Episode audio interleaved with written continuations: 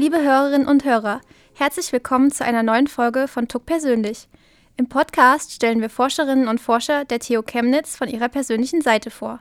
Heute sprechen wir mit einer Studentin, die mitten im Studium zur Jungunternehmerin wurde. Mein Name ist Julia Henke und bei mir im Studio ist heute Franziska Dörner.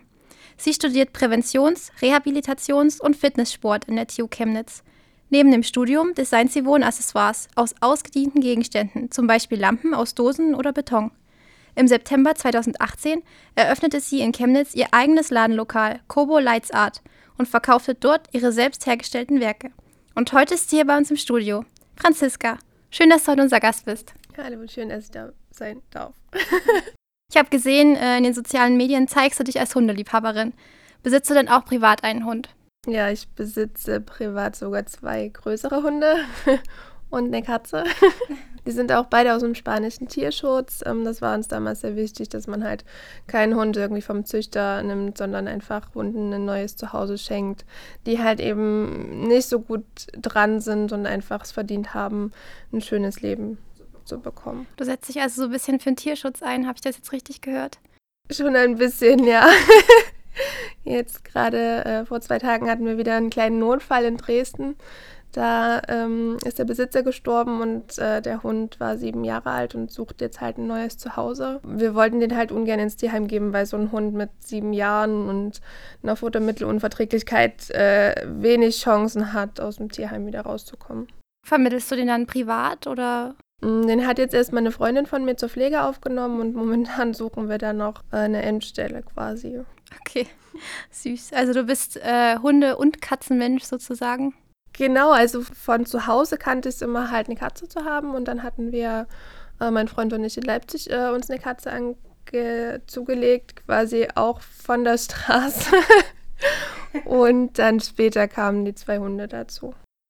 So, jetzt nochmal zurück zur Uni. äh, warum hast du dich denn damals entschieden, an der TU Chemnitz zu studieren?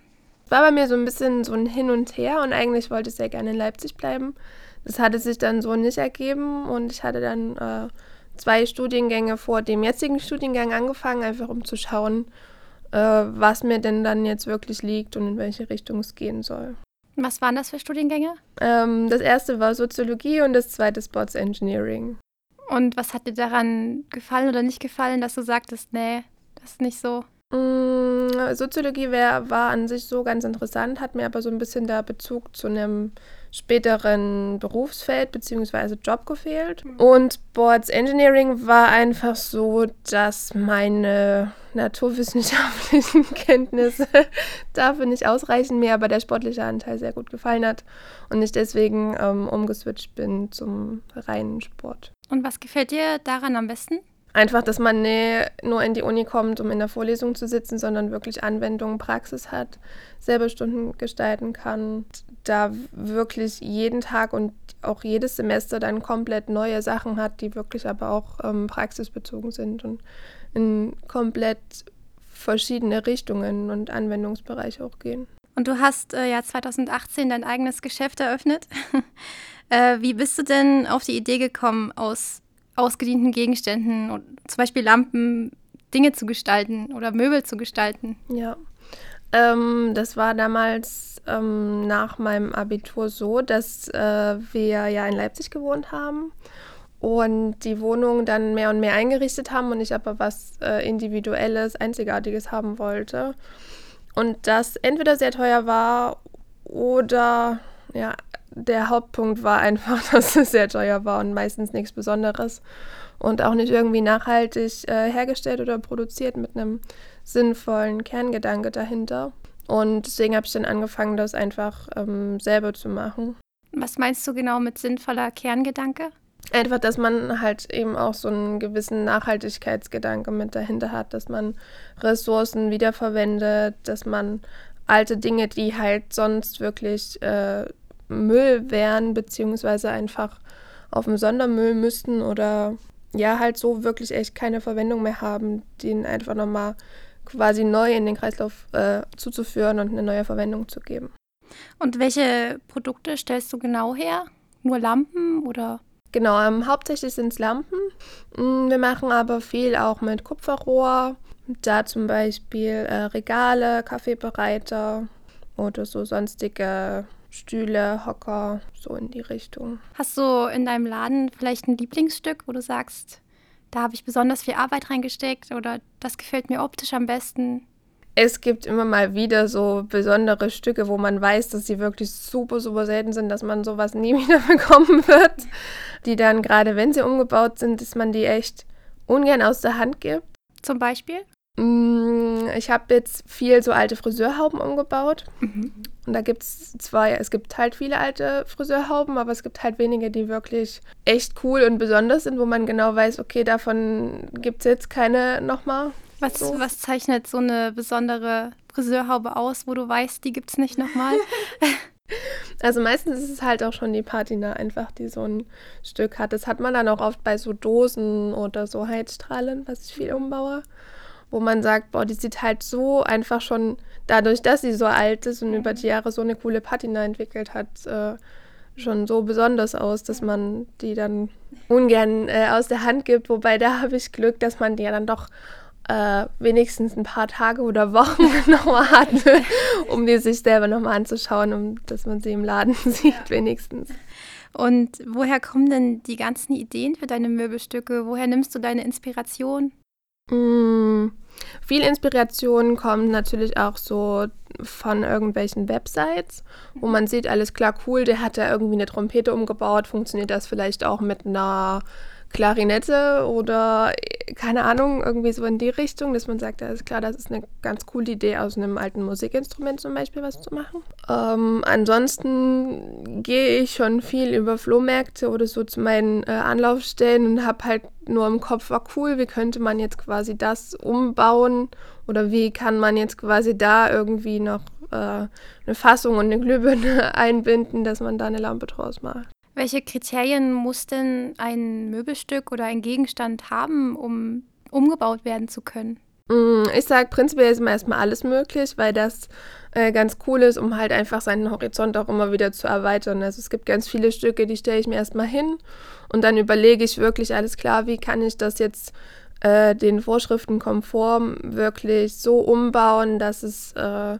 quasi dann auch alles sicher ist und alles abgesichert und äh, quasi die Prüfung dann auch besteht zum Schluss, weil alle Lampen bzw. elektrischen Gegenstände bei uns extra nochmal geprüft werden, so wie das halt eben auch Vorschrift ist. Genau, prinzipiell finde ich es auch total cool, wenn halt äh, Kunden direkt mit einem eigenen Erinnerungsstück von der Oma oder so von den Eltern ankommen und fragen, ob man das umbauen kann, weil dann ja jeder so seinen eigenen persönlichen Bezug dazu hat. Da hast du ja eine Menge Verantwortung, wenn du so bedeutungsträchtige Gegenstände umbaust, hast du keine Angst, dass du die vielleicht kaputt machst oder dann das nicht äh, den Vorstellungen des Kunden entspricht? Ja, hat man tatsächlich äh, mehr, als man das sich jetzt vielleicht vorstellt. Ich sage äh, immer dazu, dass es natürlich sein kann, dass der Gegenstand kaputt gehen kann. Dass das jetzt natürlich ne, mein Anspruch ist, dass, er, also dass ich da wirklich alles versuche, dass das auch so wird, wie man sich das vorstellt das Lustige ist, die meisten Leute haben gar nicht so eine konkrete Vorstellung und sagen einfach, alles klar, ich vertraue dir, ja, du machst es schon. Und äh, du bist ja der Fachmann und das, das wird schon so, wie ich mir das vorstelle. Und dann hat man halt einfach auch, das ist ganz cool auch daran, viel Freiraum, um halt da was umzugestalten. War schon mal ein Kunde nicht zufrieden? Nee. also du hast eine hundertprozentige Erfolgsgarantie. Bis jetzt schon, ja. Und was war so das außergewöhnlichste private Stück, was du umgebaut hast? Ich weiß gar nicht, ob das alles so außergewöhnlich ist. Für mich wird das ja dann doch irgendwie immer schon zum Alltag. Wo ich mich jetzt immer noch ein bisschen schwer mit tue, was jetzt aber trotzdem der nächste Ansatzpunkt ist. Ähm, Richard Freitag war ja äh, letztes Jahr bei mir und hat mir seinen Skihelm, seinen Pokal und äh, zwei Skischuhe gegeben. wow. Und da sind wir quasi am Projekt dran, dass die drei bzw. die zwei Sachen umgebaut werden zur Lampe. Wird es dann zu einem oder werden das mehrere Gegenstände? Da war ich auch ganz frei in der Gestaltung. Ach so, okay, also du kannst das quasi zusammenbauen, wie du möchtest. Genau, wir haben da jetzt auch schon konkrete Vorstellungen, sind da gerade an der Umsetzung. Mit dem Helm, das war einfacher, mit den zwei Skischuhen habe ich mich lange sehr schwer getan. Mhm. Ähm, da wird sich aber jetzt auch noch was ergeben. Aber das war so, okay, was mache ich mit Skischuhen, um die jetzt irgendwie cool in Szene zu setzen. Mm, da werden wir jetzt aber wahrscheinlich die Verbindung noch mit den Skiern einhergehen, sodass es quasi eine Wandlampe wird. Cool. genau, also deswegen sage ich auch immer, es ist prinzipiell immer erstmal alles möglich und wenn sich dann irgendwie eine Eingrenzung ergibt, dann findet man trotzdem meistens nochmal eine andere Lösung. Was würdest du sagen, zeichnet deine Produkte besonders aus? Dass sie wirklich alle komplett ähm, einzigartig sind. Also das ist halt wirklich auch das Schöne, wenn jemand mit einem Erinnerungsstück kommt, dass jeder dann ja seine Indi also seine eigenen Erinnerungen daran hat und das wirklich jedes Stück, auch wenn man jetzt zum Beispiel mehrere Heizstrahler oder mehrere Höhensonnen oder so im Laden stehen hat oder mehrere Dosen, sind sie ja trotzdem alle unterschiedlich. Die haben alle eine unterschiedliche Patina, sehen alle komplett unterschiedlich aus, sind verschiedene Modelle oder so. Und durch die Individualisierung quasi mit der Kabelfarbe und mit den verschiedenen Fassungen kann man da auch nochmal sehr viel dran machen. Was es halt noch auszeichnet, ist, dass alle Lampen wirklich den kompletten CE-Normen entsprechen und dann nochmal äh, nach DEGOV quasi geprüft sind und somit wirklich äh, sicher sind. Wie lange dauert das, äh, bis die geprüft sind? Also wie lange würdest du sagen, dauert der Prozess von der Idee bis, zum, bis zur Prüfung? Ganz unterschiedlich. Halt wirklich, wie viel Konzeptarbeit äh, passiert noch drumherum kann man alles so umsetzen? Muss man noch was 3D drucken? Muss man jetzt, äh, nimmt man Schutzklasse 2, muss man Schutzklasse 3 äh, berücksichtigen? Was sind so die Grundvoraussetzungen? Ähm, manchmal geht es ganz schnell, gerade wenn man sowas ähnliches auch schon mal gemacht hat, dann weiß man natürlich alles klar. Es ist zwar jetzt nicht genau das Objekt, aber es hat halt so und so schon mal funktioniert. Oder du musst halt gucken, dass das Metall an der Stelle ein bisschen dicker ist, aber dann findest du halt eine neue Variante, aber dann weißt du so grob, wie es funktioniert. Wenn du jetzt was ganz Neues hast, dauert es halt ein bisschen länger, aber ich würde sagen, so ähm, eine Woche, zwei Wochen ist eigentlich so die Regel. Wenn du mal zurückdenkst, wem hast du denn dein erstes fertiggestelltes Designerstück verkauft oder hast du es vielleicht verschenkt oder behalten? ähm, ich habe am Anfang ganz viele Flaschenlampen gebaut. Mhm und habe dann natürlich auch ähm, viel an Freunde verschenkt, aber auch an Familie, an die Mutti, an Papa. Äh. Was nimmst du da für Flaschen? Alles Sekt, Wein, Bier, Limo? ganz, also wirklich, ich habe schon mit ganz, ganz vielen verschiedenen Sachen wirklich alles Mögliche gemacht. Ganz schön ist es immer, wenn man quasi noch einen Korken oder einen Drehverschluss dazu hat, mhm. weil dann quasi einfach nichts 3D gedruckt also nichts extra 3D gedruckt werden muss, um die Fassung quasi auf die Flasche zu bekommen. Aber wie gesagt, dadurch, dass wir ja die Möglichkeit haben, selber 3D zu drucken und die Sachen zu entwerfen, ist das auch kein Problem. Was würdest du sagen, was interessiert deine Kunden besonders? Gute Frage. Die Frage stelle ich mir natürlich auch immer. Was, denkst du? Spekulier mal. ist natürlich, finde ich, auch immer so ein bisschen saisonabhängig. Ähm, da bin ich jetzt auch mal auf den Sommer gespannt, weil das äh, so erfahrungsgemäß ja trotzdem immer die Zeit ist, wo es draußen lange hell ist, wo viele Leute einfach gerne rausgehen, lange wach sind, wo man gerne was im Garten macht und wo natürlich Lampen jetzt erstmal nicht so an erster Stelle sind, wie jetzt quasi, wenn es im Winter oder im Herbst schneller dunkel wird. Von daher bin ich da dran, halt noch ein bisschen mehr in die Kupferrichtung zu gehen und vielleicht noch ein paar mehr in die Richtung Kaffeebereiter und äh, Stühle, Hocker, Regale in die Wohnungseinrichtung direkt mehr zu gehen. Aus welchen Gegenständen machst du denn zum Beispiel Stühle? Also, das kann man sich irgendwie sehr schwer vorstellen. Ähm, ich mache halt wirklich gerne viel aus dem Kupferrohr. Mhm. Und wenn ich sage Stühle, dann ist es jetzt vielleicht nicht unbedingt ein Stuhl, den man dann selber aus einem alten Gegenstand umgebaut hat, sondern dass man einfach äh, einen alten Stuhl wieder schick macht. Also dass der einfach quasi geschliffen, restauriert und äh, quasi neu gepolstert wird, neu lackiert. Also er wird dann sozusagen aufbereitet. Genau, und das eben auch ganz individuell nach Kundenwunsch, was für ein Stoff, ähm, was für ein Lack, genau. Und was würdest du sagen, war bisher dein größter Erfolg? Mm, interessante Frage. Oder dein größter Verkauf? Also mein größter Erfolg ist immer, wenn man wirklich so ein individuelles Erinnerungsstück von den Kunden so umgebaut bekommen hat, dass der Kunde auch wirklich total begeistert von ist. Ähm, hat bisher ja auch wirklich immer funktioniert und das macht einen auch echt immer total glücklich. Gerade wenn man dann irgendwie Kundenbilder noch zugeschickt bekommt, wo man dann sieht, keine Ahnung, der Hobel vom verstorbenen Vater ist jetzt halt eine Lampe geworden und steht irgendwie auf dem Nachttisch oder so. Das ist immer total schön. Und weiß ich nicht, das ist für mich so der hm. größte Erfolg, den ich da immer mitnehme. Wie sieht es denn preislich bei dir aus? Mit wie viel sollte man rechnen, wenn man was umgebaut bekommt?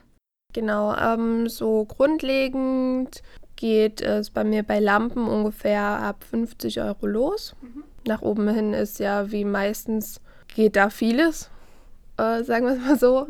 Wenn man jetzt mit einem klassischen Umbau rechnet, dann auch so 60 bis, weiß ich nicht, 150 Euro, je nachdem, was es dann halt wirklich ist, wie viel Arbeit drinsteckt, wie viel Sachen halt noch zusätzlich irgendwie bedacht werden müssen, ob was neu konstruiert werden muss, 3D gedrückt werden muss, ob man selber die, äh, weiß ich nicht, Hobel oder Dosen mitbringt, also dass das Objekt quasi was umgebaut werden soll oder ob wir uns da quasi umschauen danach. Genau, da einfach äh, vorbeikommen oder anrufen, dass man da sich mal absprechen kann und schaut, was möglich ist. Und wie kam es überhaupt dazu, dass du dein eigenes Geschäft aufgemacht hast, gesagt hast, so jetzt mache ich mein eigenes Ding?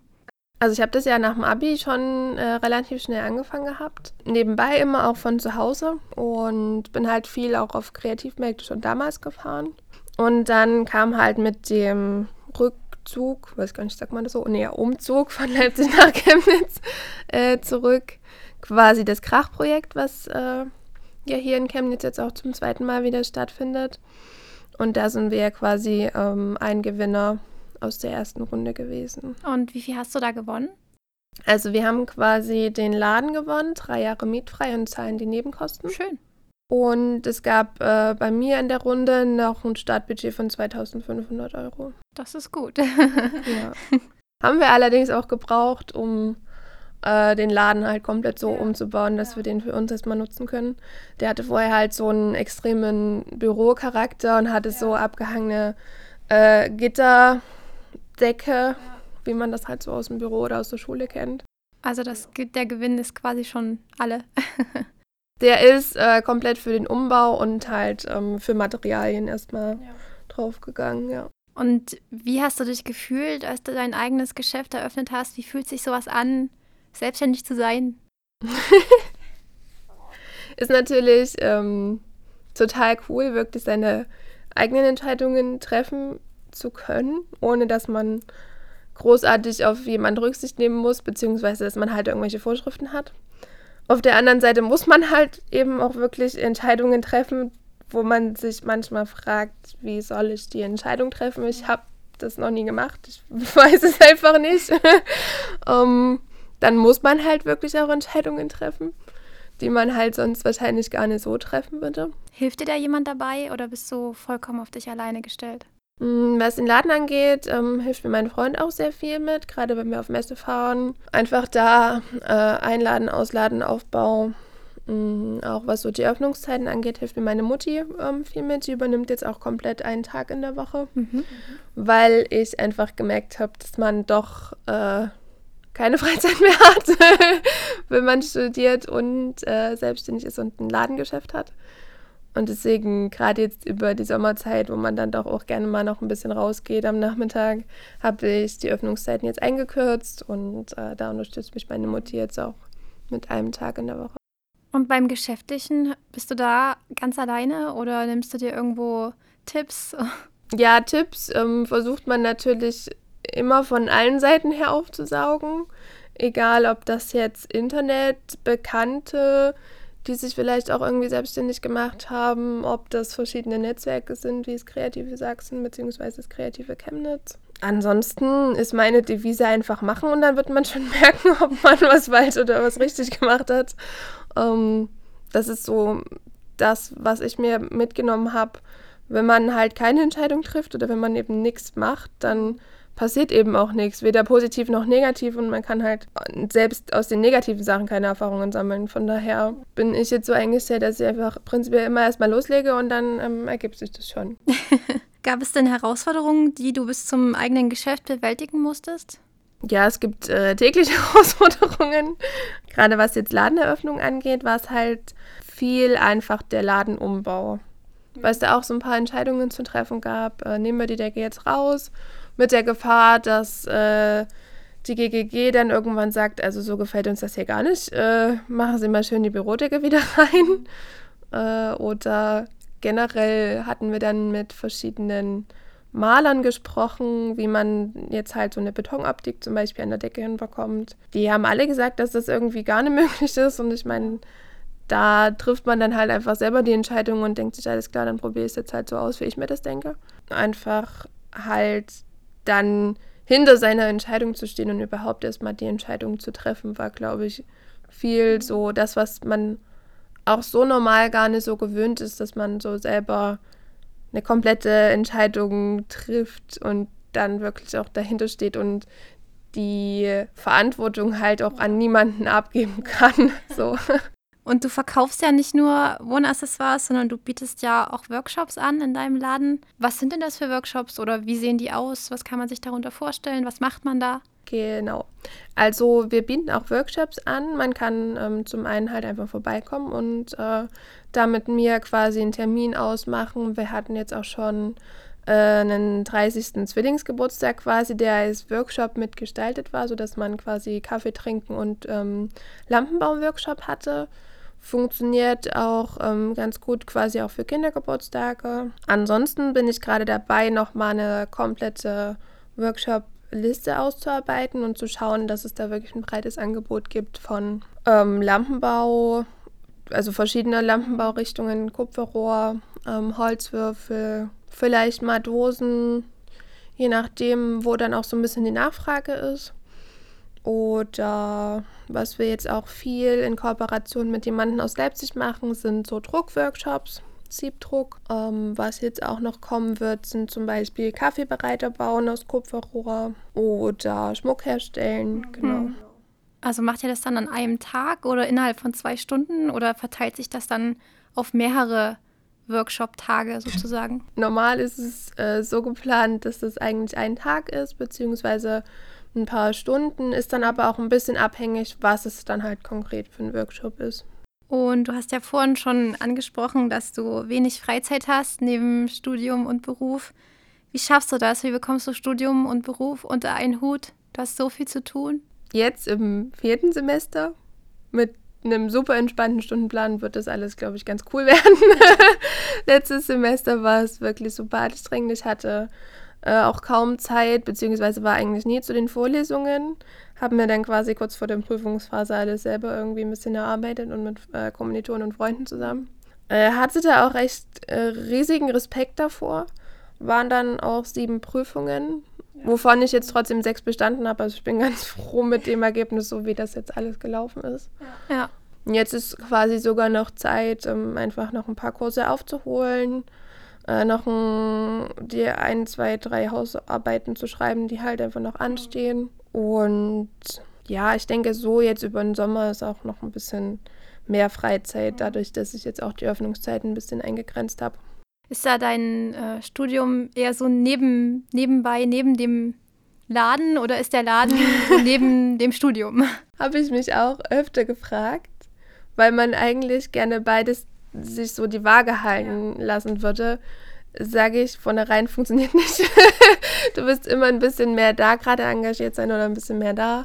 Ähm, in der Vorweihnachtszeit, im Weihnachtsgeschäft war es definitiv der Laden. Ich würde jetzt fast auch behaupten, dass der Laden generell ein bisschen mehr wiegt, schwerer in die Last fällt, einfach weil ich da ja wirklich auch einfach komplett selber für verantwortlich bin und da wirklich ähm, einfach auch alles selber planen, gestalten und äh, so machen muss, dass es halt passt. Jetzt in der Prüfungsphase im Februar war es halt definitiv auch die Uni. Mhm. Also da, da verschieben sich auch die Prioritäten immer so je nachdem, was halt gerade ansteht. Klar versucht man da sich so ein bisschen die Waage zu halten. Und jetzt mit dem Stundenplan in der Uni, denke ich, passt es auch ganz gut.